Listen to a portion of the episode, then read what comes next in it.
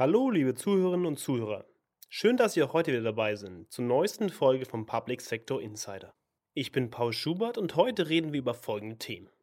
Als erstes haben wir ein spannendes Interview mit Mecklenburg-Vorpommerns Innenminister Christian Pegel für Sie. Mit ihm redeten wir über die Polizeiarbeit im nördlichen Bundesland und das neue radikale Protestpotenzial. Dazu recherchieren wir über den digitalen Wandel und die Leistung der öffentlichen Daseinsvorsorge. Zum Abschluss kommentiert unser Chefredakteur die Digitalisierungsdebatten der Cyberabwehr.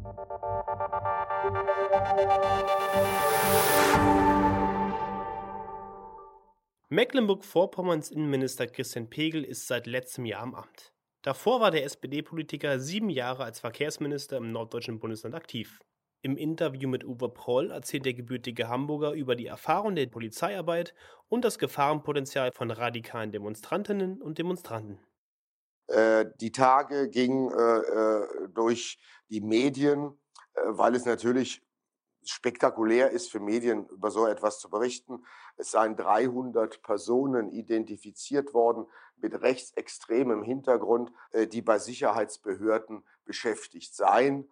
Wie ist die Lage in dieser Hinsicht in Mecklenburg-Vorpommern? Wie viele radikale Personen haben Sie identifiziert und werden Sie diese entfernen? Ist das überhaupt ein Problem oder ist das marginal in Mecklenburg-Vorpommern?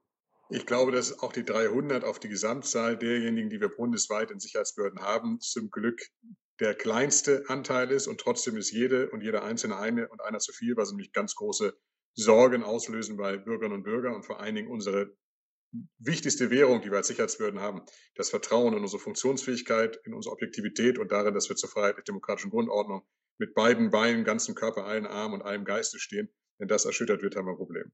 Wir haben hier leider innerhalb dieser Zahl auch einen Teil dabei. Wir sind prozentual auf die Zahl der Beschäftigten, die wir in Sicherheitsbehörden haben, sogar äh, leider äh, in, auf den vordersten Tabellenrängen, wo wir auf gar keinen Fall sein wollen. Ich werbe aber dafür, dass wir insbesondere die Ereignisse der letzten vier, fünf Jahre, die ja durchaus bundesweit auch Schlagzeilen gemacht haben, eben auch sehr bewussten Grund hatten, hinzuschauen. Das haben die Kolleginnen und Kollegen sehr konsequent getan und eben nicht nur auf den Sachverhalt geschaut, der im ersten Moment bekannt war, sondern wir sind sehr weit in die Ebene hineingegangen. Und ich gehe davon aus, dass wir deshalb das eines der Bundesländer sein dürften, was bereits den tiefsten Blick in seine Struktur hinein hat und unsere Zahlen von daher extrem ehrliche Zahlen sind, mit denen wir seitdem auch konsequent umgehen. Es sind eine Vielzahl von Disziplinarverfahren eingeleitet.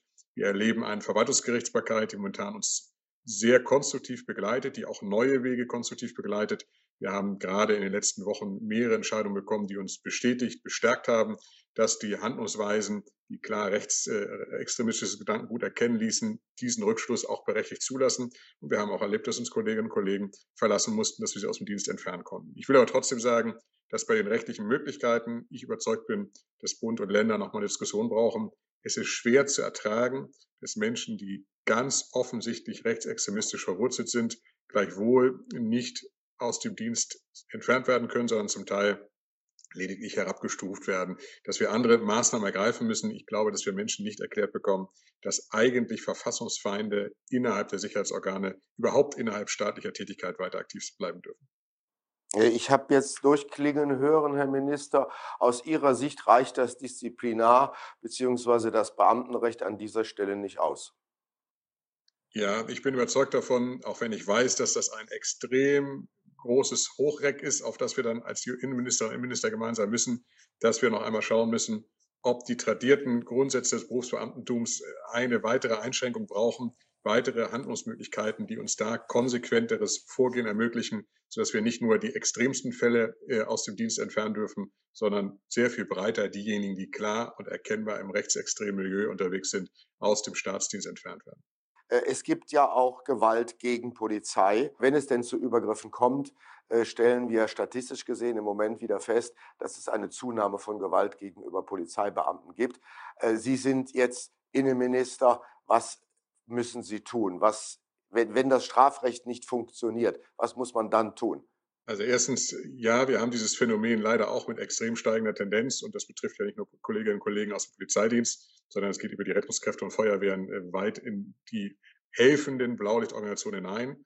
Ich bin tief davon überzeugt, dass das gar nicht geht und wir deshalb sehr klar und konsequent sein müssen. Das Schwierige ist in der Tat, dass alleine die Gesetzesverschärfungen nicht die Wirkung erzielt haben, die wir uns wünschen. Gleichwohl glaube ich, dass man immer wieder auch schauen muss, müssen wir an einzelnen Stellen auch im Strafgesetzbuch nachschärfen. Das wird aber nicht die einzige Wirkung sein. Erstens, wir haben eine gesellschaftliche Aufgabe, die kann Politik nicht alleine leisten.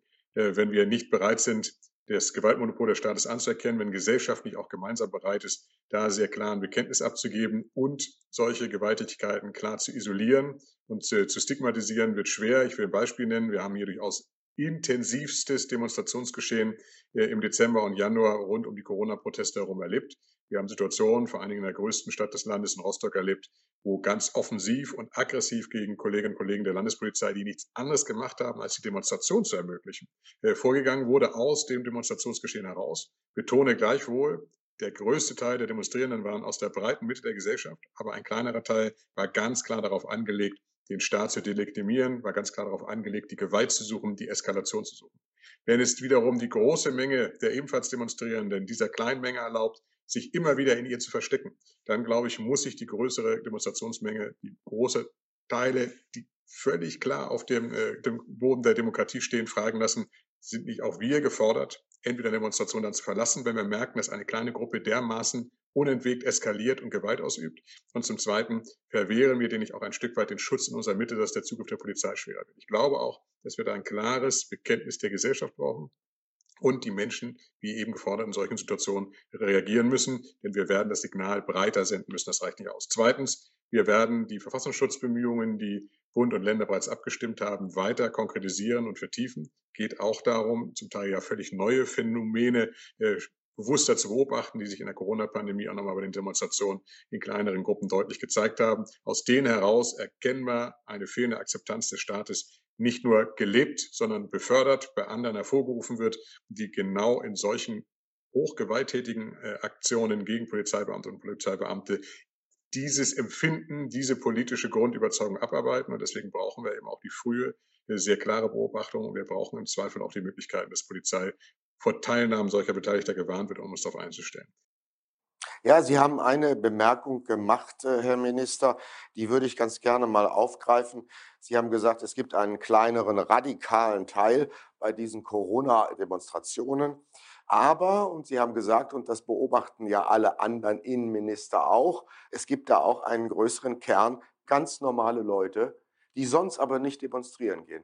Also Sie haben jetzt gesagt, bürgerliches Publikum. Meine Frage, wie kommen die Leute dahin? Wieso demonstrieren die auf einmal? Und das ja durchaus sehr lautstark und mitunter ja auch wenig auf Dialog gerichtet, mehr auf Konfrontation. Ist das ein neues Phänomen und wie ist das einzuschätzen? Und gibt es Möglichkeiten dagegen, was zu tun, Herr Minister? Also erstens, zumindest die kleine radikale Gruppe ist ein neues Phänomen. Meine Sorge ist, diese Gruppe ist größer geworden über die Corona-Pandemie, weil in der Tat das Gefühl, hilflos staatlichen Maßnahmen ausgeliefert gewesen zu sein, manche offenbar in eine Radikalisierung treibt. Umgekehrt würde ich auch mal dafür werben, dass natürlich das vermutlich eine der herausforderndsten äh, Situationen gewesen ist, die die Bundesrepublik bisher erlebt hat, von den Einschränkungen, die der Staat seinen Bürgerinnen und Bürgern zugemutet hat dass da auch durchaus Frustration entsteht, dass Enttäuschung entsteht, dass Hilflosigkeit entsteht, die sich dann in Demonstrationen auch äh, Bahn bricht, ist etwas, was ich gar nicht äh, kritisch anschauen würde, sondern sei, das ist eine der Grundfesten der Demokratie, dass ich so Meinung äußern darf.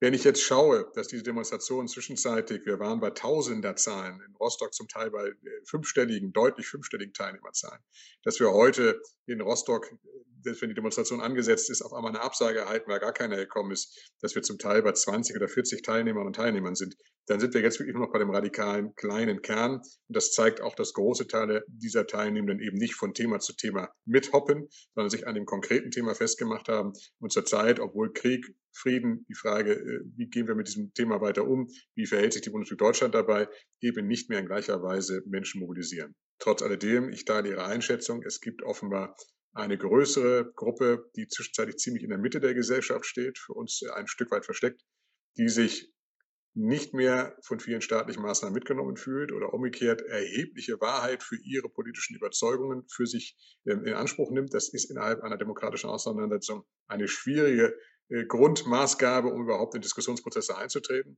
Und trotzdem werden Gesellschaft und Politik die Aufgabe haben, immer wieder auf diese Gruppe zuzugehen, die ja durchaus aus verschiedensten sozialen Schichten kommt und ich glaube auch, dass wir noch stärker wieder den Anspruch haben müssen, die verschiedenen Kommunikationsmöglichkeiten, da gehören auch soziale Medien dazu, nutzbar zu machen, um staatliche Maßnahmen zu erklären. Ich bin überzeugt, dass Politik, Gesellschaft, Verwaltung, vermutlich auch Bereiche der Kultur und anderer Beritte ähm, sehr viel stärker wieder den Dialog suchen müssen. Ich erlebe, dass viele von denen, wenn ich ihnen am Rande von Demonstrationen begegnet bin in der Corona-Pandemie, einfach auch mal ihrem Frustausdruck verleihen wollten. Aber umgekehrt jetzt nicht Gänze in Abrede stellen, dass auch der Gegenüberliegende vielleicht noch ein wenig Recht haben könnte oder ein wenig auch eine äh, berechtigte Meinung vertreten kann. Ich glaube, dass wir vorsichtig sein müssen, die alle mit dem Bade quasi als Kind auszuschütten. Ähm, sehe aber, dass da sich etwas versteckt, was wir möglicherweise im Zuge der längerfristigen Klimaschutz- und Energiewendepolitik auch noch wieder kennenlernen werden, sind nach meinem Eindruck oft Menschen, die in der Mitte der Gesellschaft stehen und ganz viel Angst haben, dass Dinge, die ihnen vertraut scheinen, die sie kennen, dass sie ihnen völlig verloren gehen, die sich ein Stück weit äh, nicht mehr mitgenommen fühlen, oder den Eindruck haben, ihnen werden Dinge weggenommen, weggerissen, die existenziell seien. Und ich glaube, dass wir da auch ein Stück weit vertrauensbildende Aufgabe haben. Das wird sich auch nach der jetzigen kriegerischen Situation zum Glück nicht in Deutschland, gleichwohl ja mit Auswirkungen in unsere Politik hinein, sicherlich auch nochmal bemerkbar machen. Ich bedanke mich bei Ihnen ganz herzlich, äh, Herr Innenminister. Das war Uwe Proll im Interview mit Christian Pegel, Innenminister von Mecklenburg-Vorpommern. Die Technisierung nahezu aller Lebens- und Arbeitsbereiche schreitet in hoher Geschwindigkeit voran. Dabei erfasst der digitale Wandel zunehmend auch die Leistung der digitalen Daseinsvorsorge. Meine Kollegin Marlin Jakobson hat sich die neuesten wissenschaftlichen Erkenntnisse hierzu näher angeschaut. Dr. Sönke Schulz, Vorstandsvorsitzender des Nationalen E-Government Kompetenzzentrums NEGZ, weiß, dass das Thema Daseinsvorsorge seit jeher mit der kommunalen Ebene verbunden wird. Und mit der Kommune bedeutet eben auch, und das finde ich ist auch ein wichtiger Aspekt von Daseinsvorsorge, kommunale Selbstverwaltung. Also der Bürger gestaltet durchaus an dieser Stelle mit. Aber was ändert sich durch die Digitalisierung an der Daseinsvorsorge? Dieser Frage ging die Vorstudie zum Leistungsrahmen digitaler Daseinsvorsorge nach, welche in Kooperation der Digitalagentur Brandenburg, des Fraunhofer IESE e und des NEGZ entstand.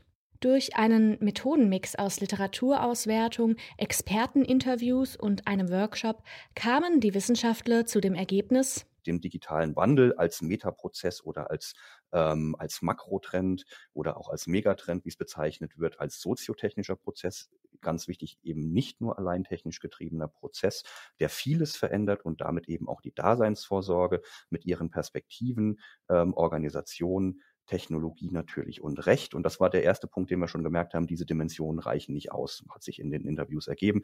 Wir müssen mal mindestens noch die politische Dimension dazu packen, die wir aber jetzt hier in der Studie recht eng an der rechtlichen sehen und vor allen Dingen die Nutzerinnen und Nutzerperspektive. Das war eine ganz wichtige Erkenntnis eigentlich in allen Interviews erläuterte Dr. Matthias Berg, wissenschaftlicher Mitarbeiter und Projektleiter in der Abteilung Digital Society Ecosystems, Fraunhofer IESE, e, und Madeleine Pöser, Senior Projektleiterin der Digitalagentur Brandenburg, ergänzte, für eine strukturierte Erfassung der Daseinsvorsorge in der digitalen Welt mit dem Fokus auf die Leistungserbringung empfehlen wir fünf Handlungsempfehlungen als Vorgehensrahmen Dazu zählen die Erarbeitung eines Leistungskatalogs mit relevanten Akteuren, die Erarbeitung eines technisch-organisatorischen Architekturschemas, die Bewertung der rechtlichen Rahmenbedingungen, die Berücksichtigung der Nutzerperspektive und die Erstellung einer Online-Datenbank mit Leistungsbeschreibungen und Praxisbeispielen.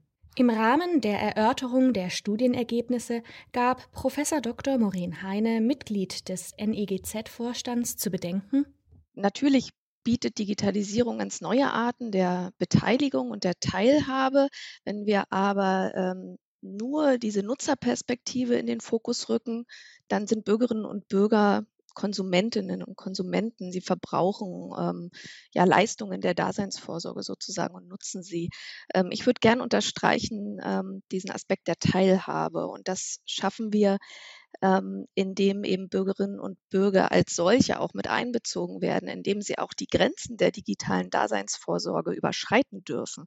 Ähm, also auch äh, zum Beispiel grundsätzlich in Frage stellen können, sollen bestimmte Leistungen der Daseinsvorsorge tatsächlich in digitalen Formen angeboten werden? Was heißt das eigentlich? Das, sind, das ist ja auch eine enorme Vielfalt an Leistungen und ähm, in Teilen vielleicht auch ablehnen und Dr. Eva Charlotte Proll, Herausgeberin und Mitglied der Geschäftsleitung des Behördenspiegel, ergänzte, wenn wir eben auch Daseinsvorsorge verstehen als Gestaltungsprinzip, ähm, dann müssen wir die Bürgerinnen und Bürger mehr ganzheitlich als eben Stadtteilhaber, Partizipateure mit aufnehmen. Und das bedeutet eben auch, und da möchte ich nochmal diesen Begriff de, des Ökosystems auch ähm, hier einbringen. Das bedeutet eben auch, dass wir ähm, sie als Teil des Ökosystems sehen und nicht nur sozusagen als ähm, Konsumenten. Für Dr. André Göbbel, Geschäftsführer der Digitalagentur Brandenburg, ergibt sich hieraus die Frage, was heißt eigentlich Nutzer, Nutzerperspektive äh, und wo müssen wir den Prozess äh, beginnen ähm, äh, zu denken, was ja in der digitalen Welt tatsächlich bedeutet. Und da ist aus meiner Sicht gerade auch mit Blick auf die Zukunft der Untersuchungen, auch mit der wissenschaftlichen Begleitung ganz, ganz wichtig, dass äh, die gesamte Prozesskette, nämlich vom Auftrag, von der Auftragsausführung, von der Erbringung bis hin zu den tatsächlichen NutzerInnen ähm, gedacht wird. Und da spielt die öffentliche Hand, da spielt aber auch natürlich äh, die Gemeinschaft vor Ort eine ganz wesentliche Rolle und der digitale Raum entkräftet diese geografische Abgrenzung und bringt ganz neue äh, Möglichkeiten der, äh, der äh, Erbringung der Daseinsvorsorge, wie wir sie ja heute schon in Teilen sehen. Aber sie wird leider immer noch sehr, sehr in Gebietskörperschaften strukturiert gedacht. Wichtig für das zukünftige Vorgehen ist laut Dr. Schulz, dass die Architekturen, aber auch Themen wie Authentifizierung und ähnliches dabei übergreifend gedacht werden. Also nicht, wir bauen die Insel digitale Daseinsvorsorge und dann bauen wir die Insel OZG und die Insel Fachverfahren, sondern dass das Ganze miteinander kommuniziert. Welche Möglichkeiten es hierfür föderal übergreifend, aber auch lokal gibt, soll eine entsprechende Folgestudie untersuchen. Die Digitalisierung kann in verschiedenen Themenfeldern eine Entlastung für Kommunen darstellen, auch in der Kinderbetreuung. Dieser Frage geben wir am 28. Juni in der Diskussionsrunde Digitalisierung in der Kita, Entlastung für kommunale Träger auf unserer Veranstaltungsplattform neuestadt.org nach. Der Krieg in der Ukraine ändert alles. So auch Vorhaben, die sich die Ampelregierung in ihrem Koalitionsvertrag eigentlich vorgenommen hatte. Unter anderem nämlich ein zentrales, für alle Bundesressorts zur Verfügung stehendes Digitalbudget einzurichten. Die Bereinigungssitzung des Haushaltsausschusses des Bundestags hat vor Tagen zwar alle möglichen Einzelmaßnahmen mit Finanzmitteln unterfüttert, aber es ist eben kein zentrales Digitalbudget wie angekündigt vorgesehen. Ob es im Haushalt für 2023 kommen wird, ließ die Regierung unbeantwortet. Stattdessen wurde viel Geld verteilt und zudem auch noch neue Institute und Zentren auf den Weg gebracht, die die Unübersichtlichkeit und Zahl der Akteure in Sachen Digitalisierung allein auf Bundesebene noch erhöhen werden. So erhält das sogenannte Sondervermögen Digitale Infrastruktur 2,6 Milliarden Euro. Hier geht es um Gigabit und Mobilfunknetze, auch 2 Milliarden Euro für die Verwaltungsdigitalisierung vor allem zur Realisierung des Online-Zugangsgesetzes. Dann 120 Millionen für ein europäisches Identitätsmanagement, weitere 103 Millionen für die 5-Strategie. Geld gibt es auch für ein Dateninstitut, ein Zentrum für digitale Souveränität und ein Sovereign Tech Fund. Das trägt alles zur Komplexität bei, erweitert und stärkt das eigene Ökosystem, Regierung, Behörden und auch Parteiinteressen und jeweilige Vorlieben. Aber ob es in der Digitalisierung effizienter und vor allem effektiver wird, sei nicht nur dahingestellt, sondern muss ernsthaft bezweifelt werden.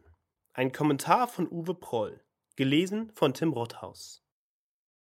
Der Krieg in Europa ist auch ein digitales Thema, denn er wird auch hybrid geführt. Cyberattacken haben Deutschland längst erreicht. So führte der russische Angriff auf einen Satelliten, den das ukrainische Militär nutzte, zu erheblichen Kollateralschäden. Tausende Windräder standen und stehen immer noch still. Eine andere Gefahr droht durch diesen Cyberkrieg. Darauf wies Staatssekretär und CIO Markus Richter hin. In einer vernetzten Welt, und dazu gehören eben auch Deutschland und die Ukraine, gibt es bei intensiven Cyberattacken die Gefahr eines Durchfressens, wie er es nennt.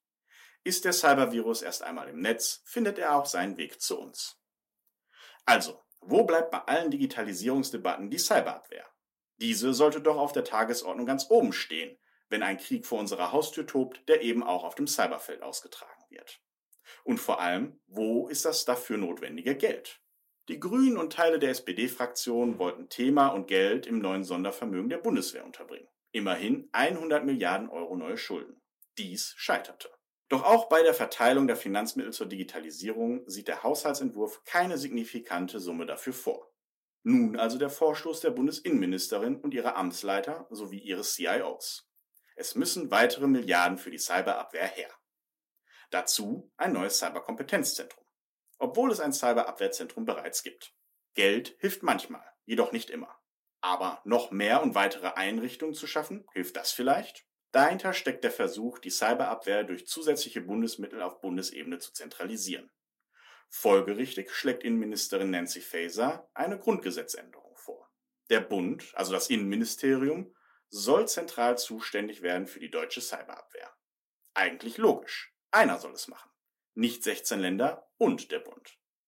Doch da wird eine Rechnung ohne die Wirte gemacht. Denn längst sind zahlreiche Bundesländer selbst mit eigenen Cyberkompetenzzentren aktiv und werden das Feld dem Bund wohl nicht mehr überlassen wollen.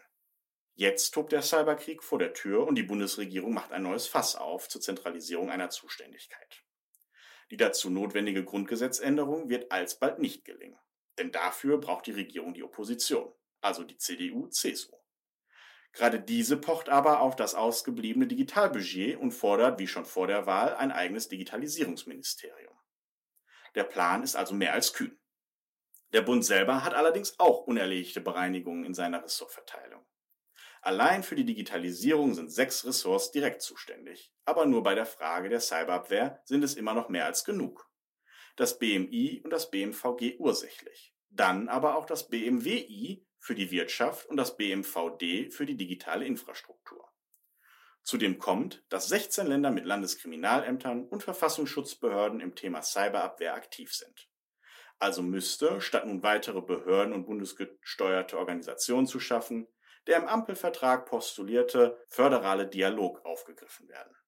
Noch ein Ampelvorhaben, das eher auf Rot steht. Damit war es das für diese Woche. Wir freuen uns, wenn Sie nächste Woche wieder einschalten zu aktuellen Themen und Diskussionen zur öffentlichen Verwaltung. Bis dahin.